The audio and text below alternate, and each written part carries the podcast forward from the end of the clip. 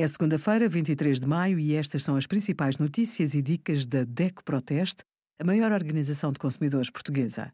Hoje, em DECO.proteste.pt, sugerimos os mitos do IRS, esclareça dúvidas das vacinas contra a Covid-19 e o nosso teste a 18 detergentes para WC. Os aparelhos de ar-condicionado são dos mais eficientes para manter a casa fresca, mas há outros truques para vencer os dias mais quentes. Quando o sol bate, feche portas e janelas, corra os stores ou use toldos. As plantas altas perto da janela também ajudam a criar sombra. Com estes gestos, poupa cerca de 30% de energia.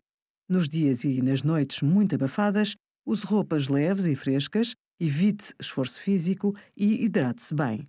À noite, abra duas janelas opostas para criar correntes de ar e refrescar o interior da casa.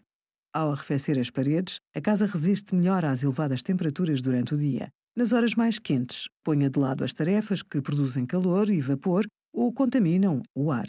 Cozinhar, passar a ferro, fumar e utilizar pinturas ou colas são atividades a evitar. Obrigada por acompanhar a DECO Proteste a contribuir para consumidores mais informados, participativos e exigentes. Visite o nosso site em deco.proteste.pt.